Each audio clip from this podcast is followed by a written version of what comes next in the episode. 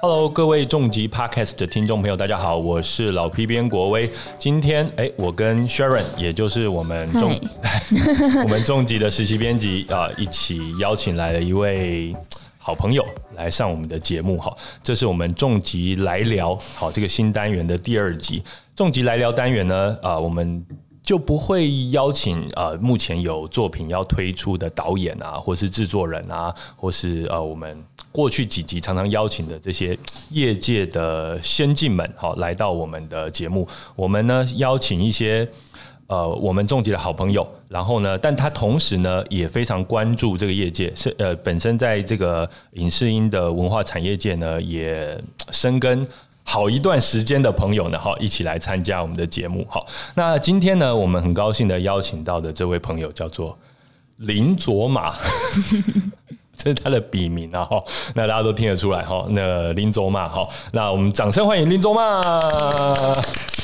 哎，这个，哎，你叫林卓，然后单名马，还是林林，然后卓玛？所以应该要怎么分你的名字？这样？我相信，如果是会讲闽南语的人，都会非常自然的把林林和卓玛中间分开，真的分开了哈。因为卓玛毕竟是一个。固定单位，我们通常不会切切割你的卓玛。OK，好了，哎，那个林卓玛，林卓玛跟我们自我介绍一下吧，跟观众朋友介绍一下你自己。啊，这是个绝佳的问题，我要怎么以这样子身份介绍我自己？哦，因为这好像是哲学问题哈，要变成说我是谁，我从哪里来，我要往哪里去这样子。对，这个问题，这个问题最吊诡就是，通常大家在回答我是谁的时候，你不是你不是在找。我就是在找谁，但是是这件事情都没有人定义，可是是才是最重要的一个部分。嗯，因为我是以林卓玛这个身份来的，所以我的事就把它放在林卓玛这个写作者的身份身上，哎，不然会非常的分散。对，因为您的身份老实说太斜杠了，所以今天是一个林卓玛这个人格哈，这个人设出现在人格 A 人格 A 嘛，哈，是分裂的那个剧情是。今天人格 A 哦，林卓玛来到我们现场。那先问一下好了，就是说你自己写作大概多久了？只是认真的嗯，固定写作这个习惯，其实是从我不到二十岁的时候就养成了。哇，那时候是高中的时候？那个时候是大学，大学，嗯，大学可能是二年级左右或者是一年级左右的时候。我那个时候嗯，Blogger 用的人还不是那么多，但是它已经是一个。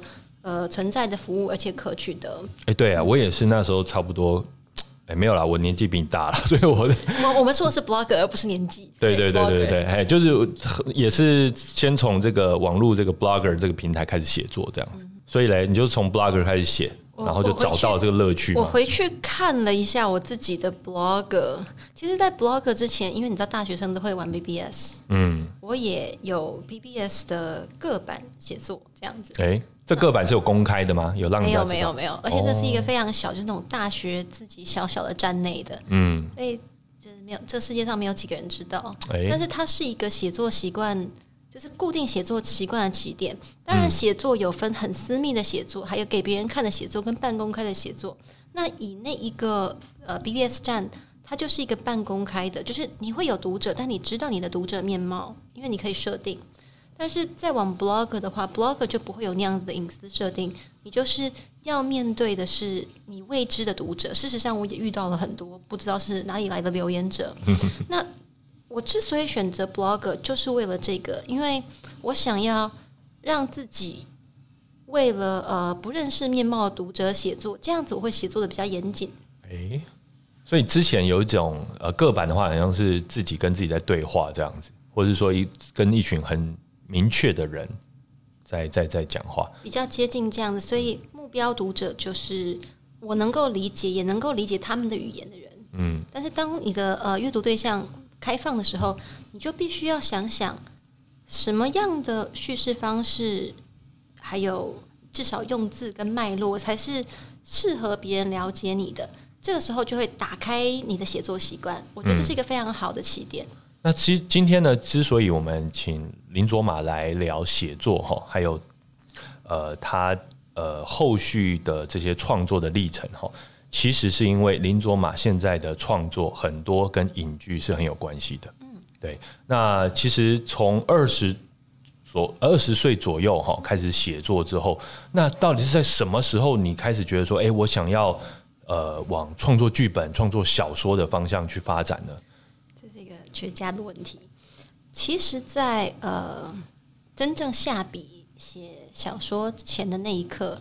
我都不知道我要写小说，我只是喜欢，我只是一个小说读者，是热爱小说、热爱读书的人。任由自己的手被这个带着走，这样子在键盘上飞舞。事实上，事实上是一个非常功利的起点。我并不是一个就是完全没有职业写作经验的人，因为在开始呃那些写作之前，我。就是广告公司的广告文案哦。那广告文案本来就是一个以写作为专业的工作内容，也就是说你会有很多指定写作。但是像这样创作是非指定写作，那是不同类型。但是因为已经有写作能力、写作习惯了，所以产出不是那么的困难。除非就是你脑子里没有任何自己想讲的事情。但是我刚好不是，刚好非常多，有点多。那之所以会开始写小说。完全是因为我是个行销人。哎，我当时呢，因为一个导演朋友就是分享了一则连接，那连接是静文学这个网站，他就是开战了。那时候是那一年的六月开战，我七月看到，那时候开战还不满一个月。哎，其实静文学开战到现在也没有太久啦，他大概我记得是三年前左右，差不多。哎，那身为一个做过数位行销的人类。我深知，如果你想要在一个网站上取得优势，你要在一个平台上取得优势，你就要早点进去。嗯，我心想，哎，还不到一个月，是一个良好的入手时机，我就入手了。哦，趁这个平台还在成长的初期，哦，占了一个很重要的位置，这样子。对，因为早早期入手总是，如果它是一个成功的平台或成功的股票公司等等，早期入手总是最好。看看水，看看能不能水涨船高这样子。而且早期的话，呃，他们要服务的对象比较少，比较会看重这些早期加入的这些伙伴。没错，嗯，所以事实上这个策略也非常的奏效。我就是，其实我第一篇故事，那时候是我人生中第一篇故事，才写了不到三章吧，就不到一万字的时候，进的编辑就看到我了，然后就说：“那不然这个故事给我们签下来好了，就签了。”喂，真不错哎。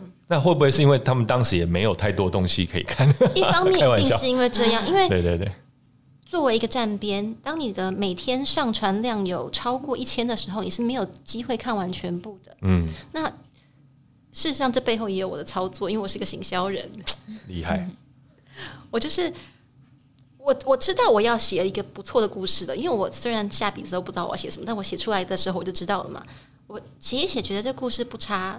拿出来并不丢脸，我就传讯给我所有的认识的人，就是 contact 我的 contact，就是说，哎，大家去点一下看一下，帮我冲一下人气好吗？事实上，即使我个人的 contact 也只不过一千人左右好了，那我只发了几百个人，就是包括家族朋友，但是因为那个平台当时本身的流量还不大。后台就可以看到，哎，这个故事的流量冲起来了。所以，如果你今天要看要挑十篇故事来看看它怎么样的话，你会挑到它。所以这样子好故事就有被看到的机会，就被看到了。哎，我觉得这个真的是有思考的写作策略，加上行销策略哈。哎，那签下来之后发生什么事情？签下来之后，那个故事的本身，嗯。我我自己觉得那个故事本身是一个好故事，是哪一个故事？它叫做《矫情之家》。矫情之家，对，嗯，这个名称的本身呢，我们现在可以上进文学的平台上是看得到的，而且《矫情之家》的第出版全文是完全在上面，就是可以可以从开头看到结局，只有五万多个字。哦，OK，一个很标准的中篇，嗯，所以如果大家有兴趣。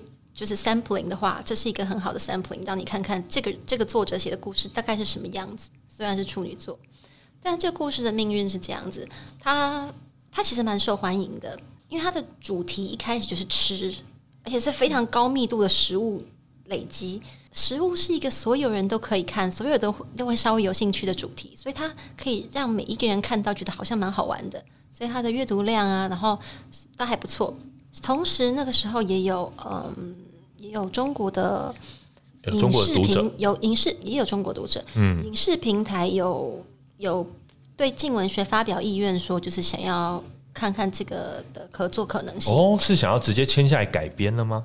那个时候是有就是影剧化、影剧化的想法，哦，所以其实静已经请我看看能不能把这个中篇故事写成长篇故事，就是想要扩大。扩大。因为以你你也知道，以中国的影剧市场而言，他们的剧不会是十几集的，他们剧常常是一个四五十集差不多了。对，五十集大概是基本，嗯，尤其是像这种像古装的这种条件，那时候我都我到我新的大纲就是已经写出来，才开始改写了，禁古令就发生了。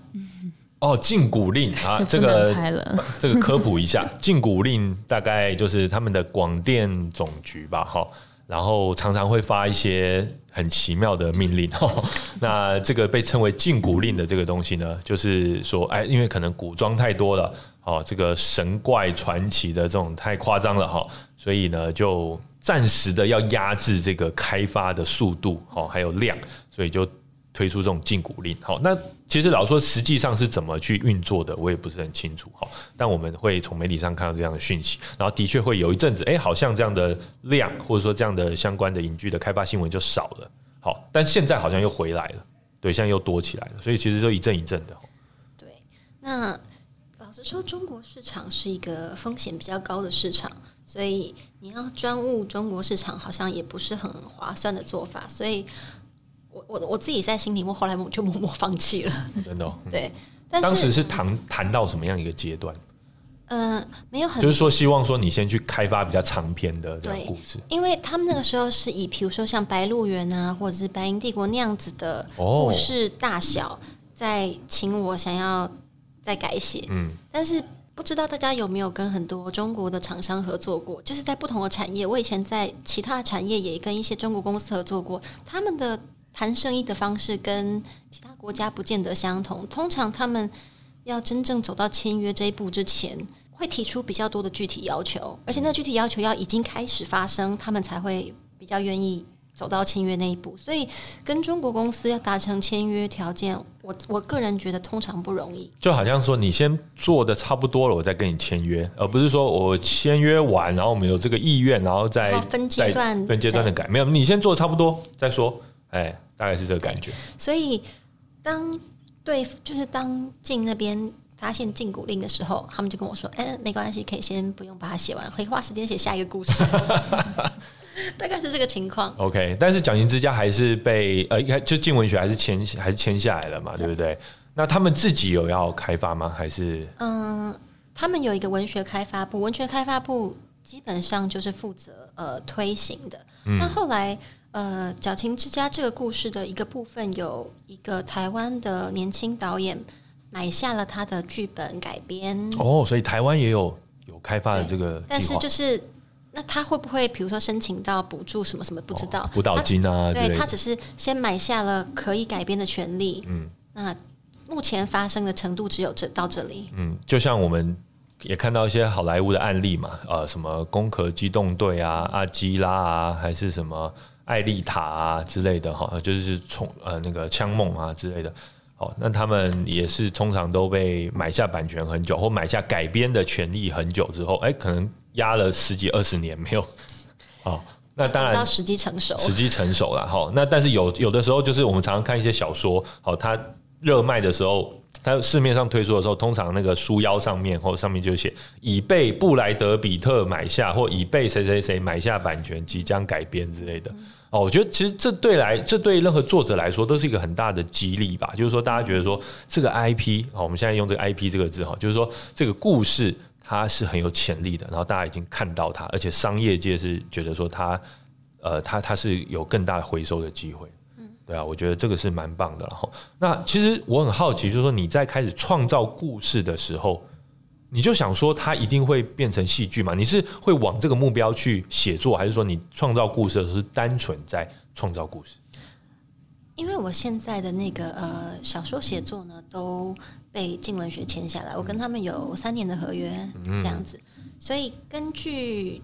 这个平台本身的要求的确是往这个方向走。虽然我在写第一个故事，就是还没有跟他们正式签约的时候是没有这个就心里没有这个底，我只是写个故事这样子。那后来的时候，事实上我写，呃，我我我的合约是这样子，我每一年呢会写一本长篇小说，哦，会跟他们合作。那这边这个长篇小说的，呃，暂时的合约时间内的，嗯，改编的代理，他们算是代理权吧，在这个平台手上。所以基于这个平台的特性，是为了影剧改编找故事，我会跟我的编辑仔细的谈，就是说那。呃，我大概会有什么样的设定？会用什么样的篇幅？有什么样的参考资料？那他们要嗯同意了之后，我这一年交给他们的作品才会是这一个作品。所以事实上，规格是讨论过的。虽然说我的编辑会说我很很不受控，所以呃后面的这些作品，就因为是在静文学的平台上嘛，这个合约底下的确都有。都是有机会啊，哦，往这个影视改编的目标去做。幸运的话，幸运的话，哎，Sharon 自己，你听了这个林卓玛的写作啊，你现在也差不多是那个他开始写作的时期是吗？对对对对对，哎，讲话的时候手不要遮着自己的嘴。好，那你会不会，就是说你自己有没有这种写作的经验？我我其实以前有这个想法了，写剧本嘛，就看一看自己也想写嘛。但是，毕竟这是一个长篇，就像你说，你写你要花很多时间写，但是你可能就想到一小段之后，就很难，我觉得很难继续延续下去，变成一个完整的吧。对我来说，所以你有写过一些开头是吗？嗯。就乱写，乱写是不是？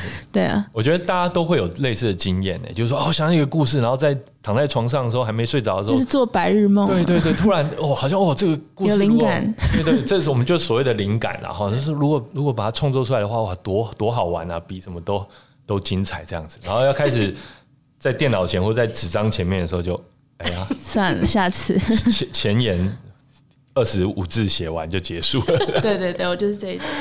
其实。这种故事在我我也听过两千个吧，但是嗯，刚刚好我上个月开始在方格子就是开了一个专题，这个专题呃专题的名称叫灯下黑，它专门写的就是写作的幕后。这写作幕后包含两个部分，一个部分是我已经写出来或是我正在写的故事的它的幕后的故事，因为这就像电影的 behind the scene 一样，你有时候想要看看你所看到的作品的创作过程跟那些。你通常不会知道的创作者内心，但是另外一个题目是写作方法。这个写作方法里面包括你刚刚提到的所有。第一个，短篇和长篇的差别，就是到底他们真正的差别在哪里？为什么写长篇的人会比写短篇少这么多？除了创作时间之外，嗯。第二个就是，当你不是真的有创作灵感的时候，你要怎么挤出来？嗯这个经验是呃，通常是。靠灵感，对靠灵感写作的人比较 真的真的，因为很多的职业作家都不断的讲到一件事情：写作不能靠灵感。嗯，写作就比较像是它就是一门技艺，你掌握这门技艺，就是每天要产出五千字，就是五千字。好，比如说金庸哦，他以前嗯就是每天写啊，对啊，那你说那个呃九把刀对不对？我我看他以前就自己讲说啊，好像妈妈生病吧。然后就在妈妈的那个病房，然后，每天就在写五千字，没有灵感怎么样？还是要写五千字。哦，那个产出跟灵感不灵感是没有关系的，对啊。所以说，其实呃，我觉得这这，你你觉得你现在有掌握这样子的一个记忆吗？还是说，呃，你还在发展当中？基本上，我觉得我在这这条路上，我是硬挤是挤得出来的。就是你本来就很多东西可以分享。对，很幸运的是，我本来就是一个。里面塞了非常多东西的人，但二方面，因为我曾经当过数年的广告文案，在广告公司虽然是指定写作，你非常清楚你应该做到什么，但是怎么做到是另外一项专业嘛。但是当你这个礼拜要提三个案子给客户的时候，客客户客户跟你约定的时间是不会改变的。嗯，这个时间压力非常的明确，所有的在这个产业的人面对的时间压力大概都是这样。你要在这个星期中。不是产出三个 idea，而是产出三个可以用的 idea。这个背后可能是四十个可用跟不可用的 idea，但是这一个星期之内你要产出四十个。有这样的经验的时候，你就会找到大概怎么做，比较有机会找出来。那大家可以去看我的专栏，因为我真的有写。对，第一个就是怎么挤灵感，你可以用有系统的方法挤出灵感，因为它即使不是最棒的，也可能可以用。嗯，这真的是可以开成一堂课的，因为现在很多人在外面教文案嘛。其实我觉得，呃，林卓玛写的这些东西，呃，不管是不是写小说、写剧本，还是你是做行销、写文案，哎，都很值得参考。对，在 Vocus 上面嘛，我搜寻“灯下黑”就找得到嘛。找到。好，那因为都是全文开放的，就欢迎大家来好好参考这样子。其实我另外好奇，就是说，那呃，当你后来知道说你写这些东西都会有机会改编成影剧的话，它会回过头来影响你的创作吗？比如说，你会觉得说，因为因为你刚才也讲说，以前最初期的写作是很私密的，或者说是很对呃跟自己对话，跟很少数的人去沟通。其实我没有那样讲，那是哦，那是我讲的，对对对对，我我感觉是这个意思啊，对。但是渐渐的就。呃，在 Blogger 上面写的时候，就是比较开放的，你就知道说你写给更多你也不知道面貌的人。是。那现在写写写写小说啊，特别在近民近近文学上面发表，那他又会如何如何回头过来影响你的写作呢？嗯，这个认知，我我觉得这是一个非常重要的问题，可能是就是你们跟我稍微聊过一下的问题里面，我觉得特别重要，值得多花一点时间讲的。嗯嗯。一开始是我本来开始写作的起点呢，是一个小说读者。我小从小是一个喜欢读书、喜欢读小说的人。我看到的故事基本上都是以小说为文本作为起点的。但是后来呢，长大一点，因为工作的关系跟兴趣的关系，看了比较多影剧之后，影剧的叙事方式跟小说有一段落差，因为它的文本呈现方式真的有落差。首先，比如说我们在小说里面。它很动人的部分，常常是主角的内心描写。对，但是如果你在一个影用呃视觉跟听觉呈现的作品里面，有太多内心独白，会很莫名其妙。除非你的手法超棒，不然快转，不然就是一个拍坏的作品。对，举例来说，我在看《哈利波特》的时候，哦，电影版跟小说。事实上，我从来没有喜欢过电影版。就我知道很多人可能还蛮喜欢《哈利波特》系列电影的，但是因为我看了小说，那我觉得小说里面其实有很多这种内心的这种东西。然后，但是我看电影的时候，就是全部都不见了。然后，那个年轻演员的演技也不足以承载，或者说导演的技法也不足以把那些东西呈现出来的时候，我就觉得少掉好多东西哦。这时候就是大家常常说的啊。电影不如原著，对，就是这种这种情况。可是我觉得它真的就是一个很难突破的事情。我我觉得，嗯，身为一个创作者，如果我们可以稍微努力一点，了解每一种文本之间的差别，每一种载体之间的差别，甚至每一种载体可能被接受的方式之间的差别，我们可以用同一个内容、同一个故事、同一个架构来适应不同的嗯。不同的界面，这还是可以做到，但它需要比较认真的改编。但是回过头来，我作为第一文本的创作者，我的载体界面是小说的时候，我的确会为此做一点努力。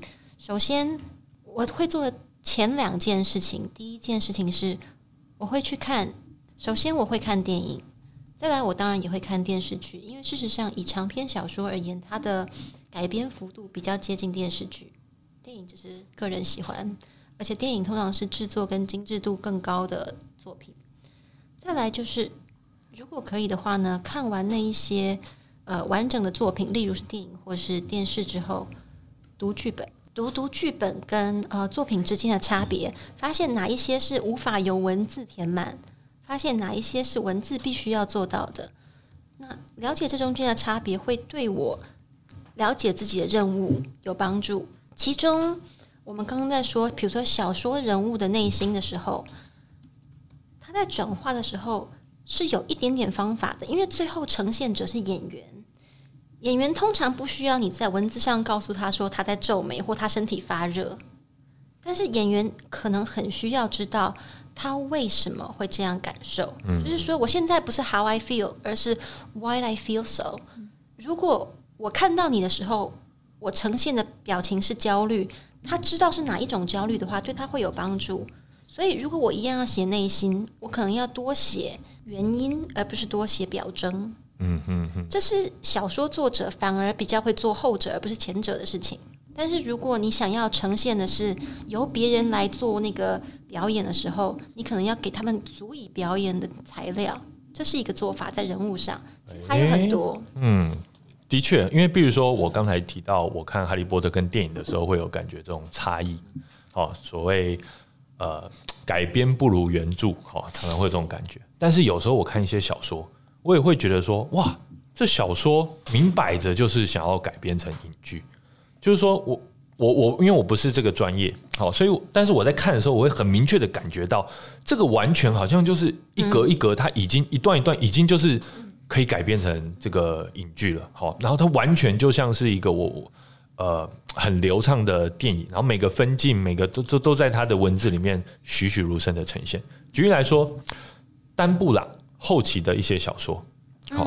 当然，很多人会觉得说他的书现在有点就是那好好，anyway，但是他的确，因为可能他就是后来，因为他那个那个呃达文西密码成功了之后哈，就开始跟影剧这边有很好的结合，于是说他后后期后来的创作就变得说很懂如何去掌握那种呃，如果他要变成影剧的话，我应该如何去来创作小说，好像都是就是呃为了这个是而生的这样子。那去年也看了一本。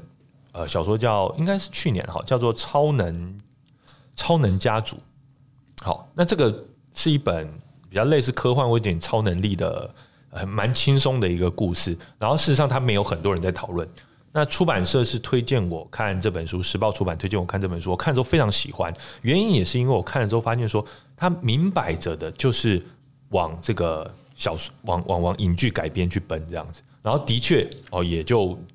也被已经被签下要变成这个影剧，但不知道什么时候会真的改变出来了。所以说，其实其实这中间真的是有技巧的。我觉得，呃，今天今天听林卓玛讲，我发现说这是应该是可以做做做一个很好的讨论。就是说我我可能之后再把这个整理出来，看能不能分享给大家这样子。也我我可以分享一些，我也并不是在这个领域上非常。呃，高深的专家，但是为了为了工作嘛，我还是会做一些研究。我目前做的事情，嗯，呃，我已经写完一本小说，那本小说叫《全面失控之谜》，失控的失是呃活尸的尸，因为它是一本活尸小说。嗯，写那本小说其实我第一篇长篇，所以我那时候还有一点 struggle。毕竟写出来它也是一个完整的故事，但是写第二本的时候，那第二本刚写完，第二本还没有上市，甚至还没有校稿完成。它的标题叫做“呃韩式偶像包袱”，哎，对，它是一个，对我在哦，对对对，下一次可能有机会来讨论这个，因为你为了这写这本小说又研究了很多东西，很多，我都每每次都研究很多。我大概因为我呃，我我 Sharon 可能不知道，我在写《全面失控之谜》之前，我其实跟国威讨论过，嗯，该如何把科幻。里面的科的成分写的让读者比较容易懂，因为毕竟泛科就是做这件事情的专业，对不对？嗯。他给了我一个很好的建议，就是说，真的吗？已经忘记了，但是我只是我不知道他好不好了，我可能给了一些，那给了不知道好不好。对我来说非常务实的，因为他是非常明确的建议，就是说以国中的课本内容为大家大概会了解的知识层级，对知识线，嗯。那那是一个非常好的基础，这样我就知道超过什么时候我需要仔细检视、仔细演绎。本来在讨论过程当中，我会说啊，这个是要写成三部曲的。事实上，我不是没有三部曲的规划，只是后来呢阴错阳差，最后我就写了 K-pop 的故事。但是现在写 K-pop 的故事的时候，因为我做了完全不同于科幻的研究，嗯我就是不断的看 K-pop 的影音，嗯因为它的呈现方式基本上都是影音。我学到了蛮多东西的，尤其是视觉呈现上。第一个就是他们如何在内容上配速，嗯。第二个就是它其实也是一个非常靠人设的产业，嗯。就学习他们怎么使用人设跟分配一个团体或一个组织或一场节目里面的人设。再来很有趣的就是，当你节目看了很多的时候，你没有办法不看到他的 camera work，跟他的分镜。所以我在写故事的时候呢，我就学学一件事情，就是我怎么把我的摄影机放到这个画面，跟放到这个情节里面。我用摄影机来写景，然后用摄影机的 zoom in 跟 zoom out 来安排人物的顺序跟他们之间的关系。所以我写作的同时，我也在剪接。哎，这就是已经把自己应该说帮助读者好置入到一个导演，或者说在摄影机后面的一个视角。好，当然写作者本身可能是更更全知型的角色了哈。那但是他可以帮助读者站在那个位置去看那个事情，那蛮有意思。其实本来就比如说写作理论就会说啊，小说。作者有几种几种立场嘛？一种就是全知，就是读者读者不知道事情，你全部都知道；另外一种肯定是跟读者站在一起，或者站在一个角呃呃角色的角度上来看。那我的选择是导演。嗯，导演看得到的东西是读者看得到的东西。这蛮有意思的。所以这个呃这部作品现在呃正在校稿的阶段，好像是吧？好，所以呃其实。跟这个静文学合作啊，嗯，陆陆续续，因为我感觉合作还算愉快嘛，才可以这样持续的创作嘛。哎，这个笑容是什么意思？可不可以跟我们分享一些你跟静文学合作的经验？又或者说有哪些是之前？因为我想，呃，跟静文学合作应该是你第一次跟呃这样子的公司或这样的服务哈来合作，有没有哪些是你本来没预料到的？或者说哪些是哦，原来哦，原来这件事情要这样做哈？一些学到的新的知识。嗯嗯，我在进文学之前的写作都是非，就是都是 nonfiction，对，是非虚构写作。到进开始我才哦，我需要专业的专业呃非虚构写作了。所以，嗯，一方面是它是一个就是逼自己的外在动力，会让我必须要做一些研究。就是哎，你在此前不是专业的，签了约之后你就是专业的，请给我把专业拿出来。其实这是签约的本身会有这个效果。但是第二个就是。嗯，跟我合作的编辑，他本身就是一位算是资深的出版编辑，所以身为一个编辑，编辑跟作者本来就是一个互补的观念。编辑会负责把作者不熟悉的第一个是市场的市场的现况，以及他所认为比较适合的嗯产出进度提供给作者，让作者参考。这一点其实对于嗯。没有出版经验的人来说是不错的辅助，嗯，因为配速这件事情对于非常有规律的写作者而言是可以做到的。但是如果有人告诉你你什么时候要出版，会更有帮助。它这个批验的概念，那样回头过来帮你配你的节奏，对，嗯，以及呃，大概到什么时候应该要检查这个作品，跟怎么检查这我的作品这件事情，编辑能够给我的帮助非常的直接。他甚至会告诉我说：“你的故事里面的人都太聪明了。”他就直接告诉我他是对的，我马上回去改。对，哦，每个人都看穿了每个人在干什么，这样不行。哎，这倒是哈，就是说，我觉得编辑就像是通常是第一个读者，嗯，是哦，然后他可以突破盲点，这样吗？对对对对对。那呃，所以这个编你现在只合作一位编辑嘛？就是静文学，他就是我的责任编辑，责任编辑这样子。OK，我们可以知道他是谁吗？哦，他的，我们都叫他刀刀。刀刀是不是？好，刀刀，谢谢你，谢谢你的努力，让我们可以看到好的小说，然后让小说可以改变成好的作品这样子。那有没有哪些是你你学到的一些？哦，原来开始做专业写作或者成为一个签约作者之后才知道的事情？我觉得一个比较有趣的就是，通常如果你只是作为呃以出版为目标的写作家，你会想尽办法把作品写好。当然，但如果你有写作出版以外的目标、商业目标，嗯，是影剧改编的话，你必须要同时稍微了解一下现在的影剧改编不是影剧市场，而是影剧改编市场。嗯，什么样的产品才有机会卖得出去？有些规格是卖不掉的。哎，这倒是哈。有些规格，你一看它的制作费就是卖不掉的。对，人那个，比如说导演啊，或者制作人，他看到这个没有办法，这个开发下去，就是假假使我有那个脑袋写出第二个无限，对，三体 抽写出第二个无限之战，嗯，制作费就是做不到啊。嗯，所以这个编辑，你说他是 PM，其实他也是，他就会缩限我那个 可能的，就是呃，已经出版那个故事叫《全面失控之谜》嘛。一开始他的原初设定，我想要让故事发生在波兰，嗯，马上就会泼冷水。他说：“这个要出外景。你要去哪里找那些 Caucasian 的演员？哦，还要讲波兰语 好，然后我就马上把它改成发生在东亚。所以其实第二个故事也有异曲同工之妙。当我的编辑泼了我冷水之后，我就哦好哦。所以本来要写别的地方的流行音乐吗？还是说没有？我我本来就要写 K-pop，本来就要写 K-pop。但是我本来的呃角色设定上是 更多元，后来就嗯东亚脸孔。OK，好，因为本来可能像呃。Black Pink 一样啊，有什么好多元国籍的组合？如果要反映市场现实的话，那是一个比较正确的做法。嗯，他们现在的确这样嘛？其实这些韩团基本上都多国联军这样子。这其实都是市场策略。对，我我我事实上故事里面也会写出来，就是说你怎么使用人物国籍来做你的市场策略。嗯，哇，已经就出虽然是小说，但是里面会有很多。教科书感觉的，就是很多知识，就是为此而写的。对，我觉得这知识，假设是怎么讲？我觉得能够拍成剧的话，一个会是一个很有趣的知识剧的感觉。这样，我也是这样希望。因为以这个故事为例，作者的角度除了在书写的时候是导演的视角之外，但是在编剧的立场上，我是以一个嗯制作人的角度在做。对，所以我就是。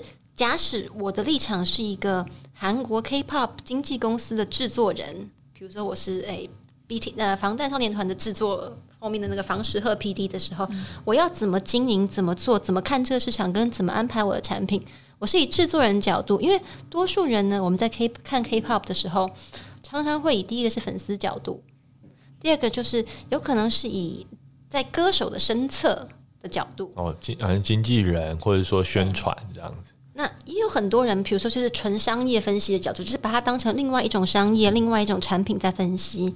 比较少人用呃制作人的角度去看。那我就是使用这个角度切入，想让帮大家看到比较多面相这样子。的确哈，韩国这个 P D 制也是很多，包括台湾的影视产业的人一直很想要了解的哈。那前阵子也出了很多这些大 P D 他们写的书了哈。哎，我觉得从这个角度去创作一个小说，哎，真的非常令人期待哈。呃，除了说跟这个静文学合作，让我我觉得应该也是让写作应该说很比较上轨、很上轨道的嘛，我可以这样讲嘛，就一年要一本啊，都做得到，现在这样算是上轨道。那以后会不会就是啊，turbo 啊，一年两本之类的？你你对自己的期望是？其实是这样子，我刚刚好，其实我上周跟我的编辑才见过面，嗯，那就是他们在呃，因为我我跟他们的。呃，合约是今年、明年、明年到期。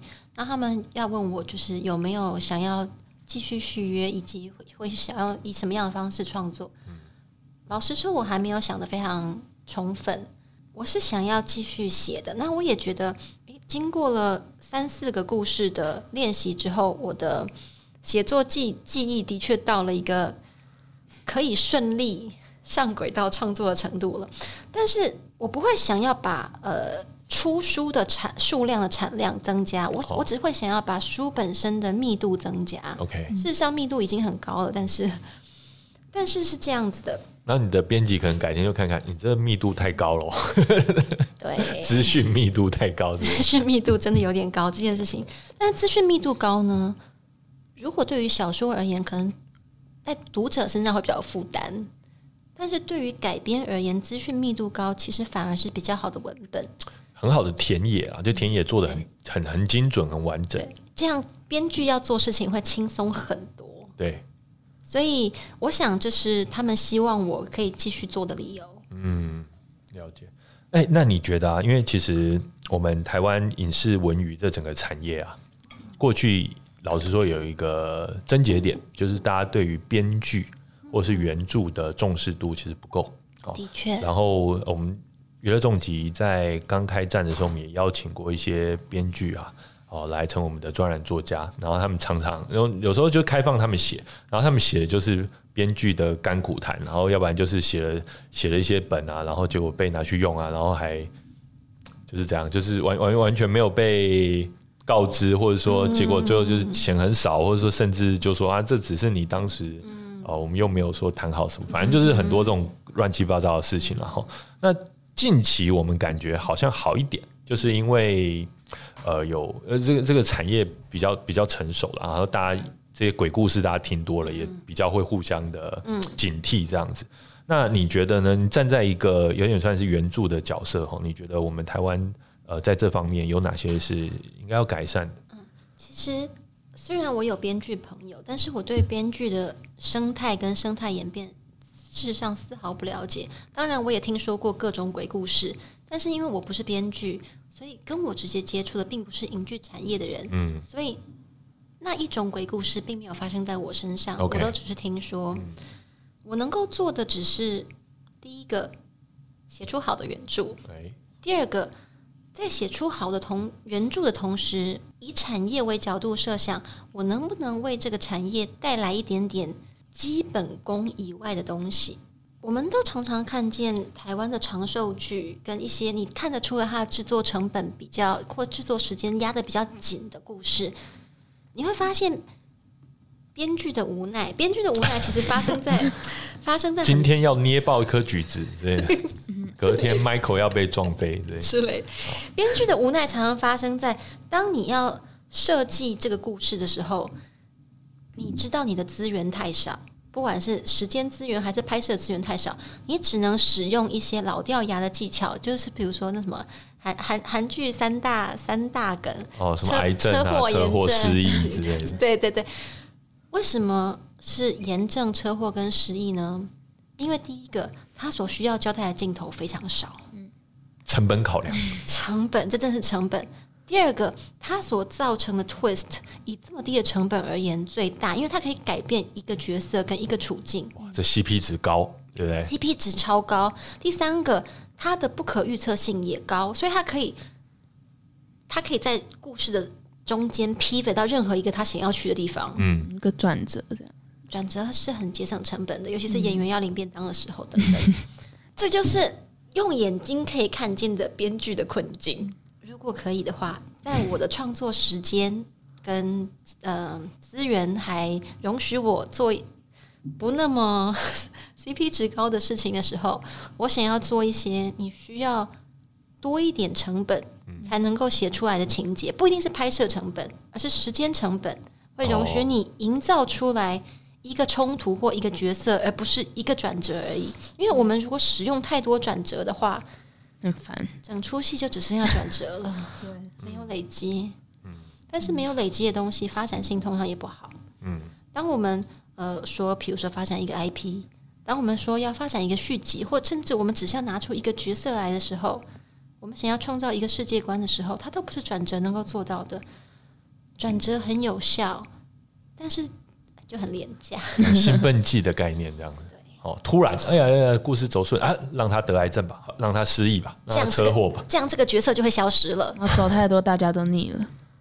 看太多这种，对对啊。那所以呃，在原著，因为我们现在都讲 IP 这件事情，而且老实说，我们最近看到很多呃台湾的。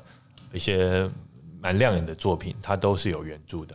好，举例来说，呃，谁是被害者？嗯好，呃，或是呃之前的你的孩子不是你的孩子，好，这些都是有原著的。然后透过改编之后，它发挥了更大的生命力。然后事实上有很多啊，包括漫画，好，它也台湾的漫画，然后现在也渐渐的。呃，获得算是跟影剧圈这些线还开始打通了，好。那当然也也不是所有的漫画，就是那改编可能性比较强的，好，比如说用酒干嘛讲哦，想很久哦，我自己觉得它改编的还蛮不错的，哦。然后最近则是你说影剧的原著，好，比如说我们说吴明义老师他的《天桥上的魔术师》，呃，从小说再改编成影剧，然后也有连带延伸出。呃，漫画或是其他的文文化创意的开发，那你自己觉得说，呃，台湾在这个面向上，呃，是呃，觉得还有什么东西是可以做得更好的？做得更好啊？嗯，或者说你会想过说，哎，你自己的呃这个作品未来是延伸出什么样的生命吗？其实我自己是台剧看的不够多的人，但是要看到够多，事实上人生可能会不够用，所以没关系。对，那。刚刚大家举举例的那些剧，我有一些稍微看过的，没看完。但是最近我看完，而且觉得嗯蛮喜欢的就是原著跟呃改改编都看完了，是做工的人哦。那做工的人比较特别，是因为他的原著其实不是，算是比较像是散文，而不是小说类的故事，它像是一一篇一篇的继续。嗯，那剧的本身也没有照故书里面的情节在走，而是另外开出了一个情节，但是使用了完全相同的设定。嗯。我我其实特别喜欢这个这个做法哦，因为嗯，就是如同我刚刚所说的，小说的步调跟小说的叙事，事实上跟影剧有一段落差，他们最适合的步调跟最适合呈现的冲击不太相同。做工的人刚刚好，非常巧的避过了这个文本的落差。他而且原著就是林立清本人也参与了编剧，所以他可以沿用完全相同的。database 沿用完全相同的世界观，甚至某一些部分的人物重新塑造，那他也非常成功的塑造出了鲜明的人物，甚至我自己是很喜欢故事的结局的。嗯，我觉得这是我目前看到的改编里面特别喜欢的一个。那我之所以喜欢的原因，其实跟原作者参与大就是使用他最充分的知识参与编剧，我相信有非常直接的关系。嗯，我想。这个模式是我自己看到觉得很向往的。嗯，所以他不，因为而且其实他原著正如尼卓玛所说，他其实他真的不是那种影剧的剧本，他这就是呃散文，又或者说他也是非虚构的这样写作。然后，但是他在改编成影剧上，我们本来想说会有一个很大的鸿沟，但是因为了原作者的加入。然后他跳脱出了原本的这些限制，然后呃，我想这个这个这这个这个中间的转变的过程啦，哦，的确，但但我觉得很多人会想的是说，那我原本是像是呃，或者矫情之家，或者说呃，你创作这些本来就是小说型的的故事，那呃，想要说，哎，这样子改编成影剧会是比较快的。那但是事实上，有时候会不会是虽然快，但反反而结果是？我我是这样想的。当然也有如你所看到，不管是超能家族还是什么的，有一些它的叙事步调是为了，或是刚刚好作者本人是熟悉影剧的配速的，他是可以这么做的。那我自己在做研究的过程当中，我不会只做内容研究，我会做形式的研究。形式的研究就会包括了这个叙事方式大概大概怎么做。那我自己在设想这件事情的时候，他会回头来影响到我的写作方式。像我现在要新写一个故事嘛，我现在这个故事分段，我会尽量让它变成容易拍成一个一个 unit 单元的，但事实上剧情是连贯的。我是刻意安排了这样子的故事大纲。那如果单元剧的概念，就是它是一个完整的故事，但是完每一个完整故事有一个主。比如说八个 unit，它非常明显，你光是用看的都可以看得出来，可以拍成八集。而这八集稍微可以单独独立来看，它不是黑镜，但是它是使用了同一概念的同一个同一个任务。嗯嗯，只是这任务有八个阶段，八个阶段是完稍微独立的故事。嗯，大概是这样的做法。那有这样的做法，也有像做工的人这样做法。我现在个人非常期待。有一个是非常适合发展成做工的人这样模式的，就是之前也是静文学的一个作者叫陶小曼，他写了一本《性感枪手》，是讲八大产业的故事。有有有听说。他出了一本新书，这本新书反而不是小说，它比较接近做工的人那样子，是一篇产业记叙，叫做《我拿青春换明天》。诶，非常好看哦。它是什么什么产业？八大一样是八大产业，但是《性感枪手》只有讲。呃，小姐们的故事，因为它是一个小说，它只够讲小姐们的故事。我拿青春换明天，有趣的就是，他把产业链垂直的一路讲下来。他不止讲小姐，讲少爷，讲妈妈桑，也讲司机，甚至讲后后台那些安排谁去哪里，顾客怎么安排。他简直就是一整个对整整个 CRM 的过程，你知道他如何配对的系统，他都采访到了，嗯，他都写出来了。的目的就是深度报道吧，深度报道。他的目的就是把那个产业的切片切给你看。嗯，但是以这样子的 database 的量，事实上他就有办法像跟林立清一样，借由非常丰富而真实的世界，捧出一个新的故事。嗯，不是基于这个情节，而是基于这个事实。嗯嗯，我觉得像这样子的机会，就会是我非常期待的。那即使我写了像是呃韩式偶像包袱这样一个以 K-pop 产业为背景的故事，它是一个非常完整的故事，因为它是一个鲜明的主角跟鲜明的第二主角。但是如果它不是以这个故事的形态改编，而是以这个故事所设定的背景和它后面所需要的 database 来做，我也可以成为那个也是不错研究过的人来来参与编剧。嗯，对，这会是我期待，因为嗯，也不一定就是说完全要就是要照这故事，而是说，因为它的故事里面很多的面相，然后是呃，如果用另外一种形态呈现的话，其实可以抽取里面的这些元素。嗯。这蛮好的哦，这是一种做法。那呃，看讲谈了那么多关于原著跟改编的一些心路历程哈，想要问看你自己最近近期有没有推荐的一些诶这种影视啊文娱作品，然后它是有原著的，那你有没有看过它呃原著跟改编之间的这个呃这这不同？然后可不可以跟我们推荐一下？好，嗯。刚才当然是讲做工的人了哈，那是一个案例。那有没有比较新的呢？呃，我最近看的，我也不知道最近还是最近在闭关之类的。没有没有没有，最近 我我因为我很多时候我看看东西是为了为了工作。要比如说我在去年一整年都在看 K-pop，因为我在写 K-pop。那我写完 K-pop 之后，我接下来的故事目前暂定的名称叫深层赌博。哇，是赌场的故事吗？赌场的故事哦，博弈产业，哎，但是不是博弈产业，但是不是博弈产业？好，算了，我们不要太暴雷了。它是它是一个表面博弈产业，底下是其他东西的故事，这样子。那为为此，我做了一些研究。我看的比较是嗯国际政治相关的，呃，就是政治权力阴谋论这样子的角度。所以我我看了两个故事，这两个故事它。都有他之所以可以立足所产生的前一个作品或脉络，一个是 The Boys，The Boys 在台湾好像翻译成黑袍特工队黑或黑袍，好像是对对对。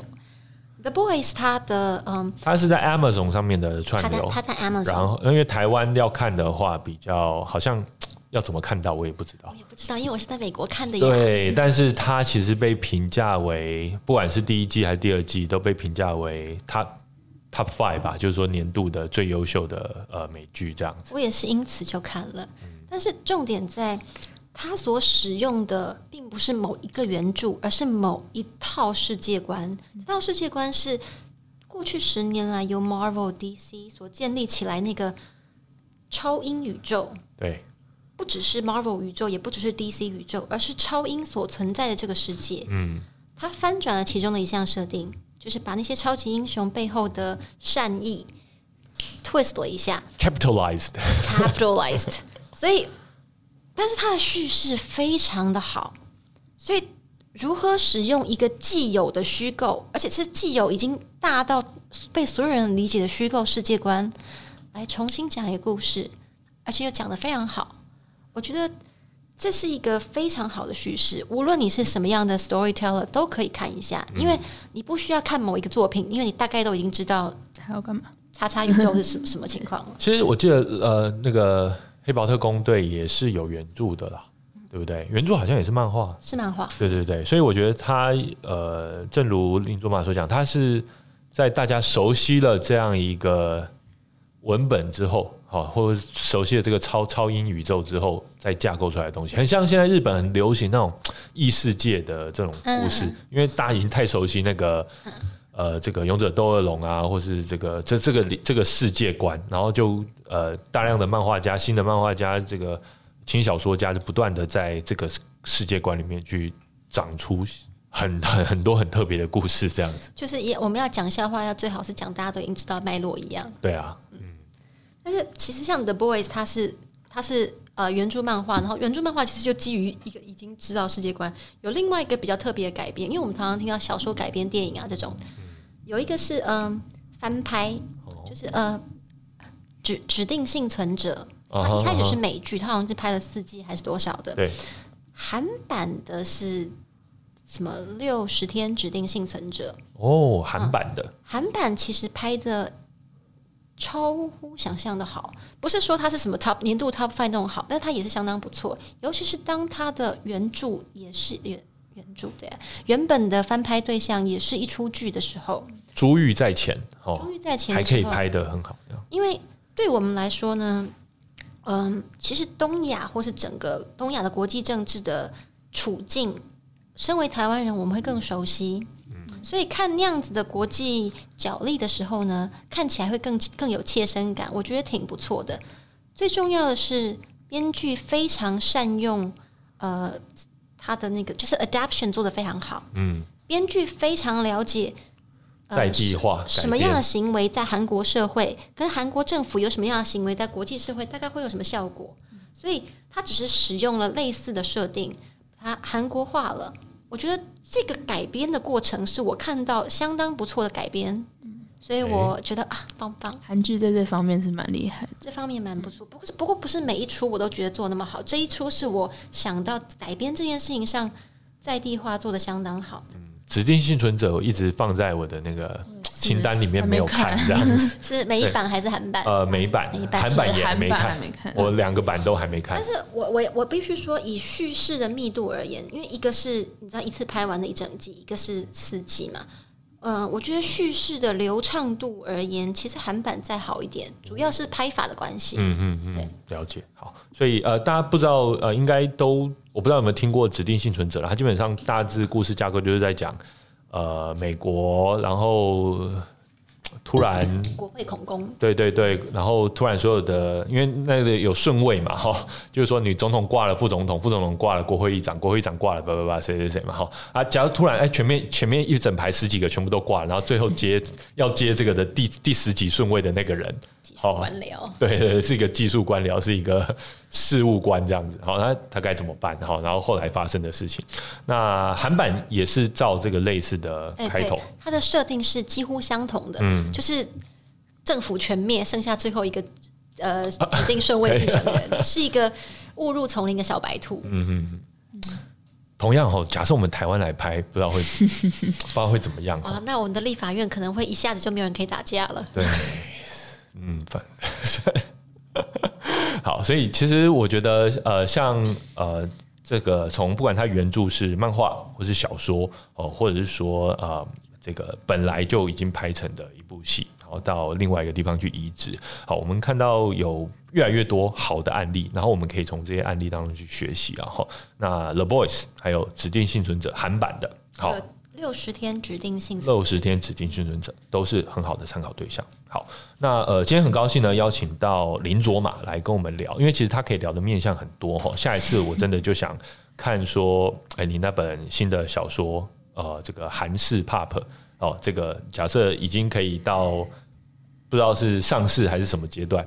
就是看出版那边，对，看出版那边，然后我们可以再来深度的介绍一下，对，深度来聊聊，因为我觉得，呃，其实我们现在整个影视音文化娱乐产业是一系一一体的，好，呃，从原著好，或者剧本，或者说呃这个制作啊等等，我们都整个产业链，我们都想呃邀请大家来跟娱乐重疾互动，然后来多多的介绍。谢谢林卓马今天来跟我们聊，谢谢你，下次我们就来聊聊。呃，DJ 还是还是也是可以，因为他真的超多可东西可以讲的啦，哈。好，那我们今天就聊到这边。那希望大家喜欢我们的 Podcast 的话，欢迎订阅啊，然后给五星留评论。如果有什么意见的话，也欢迎直接跟我们联系。那我们就下一集再见喽，拜拜。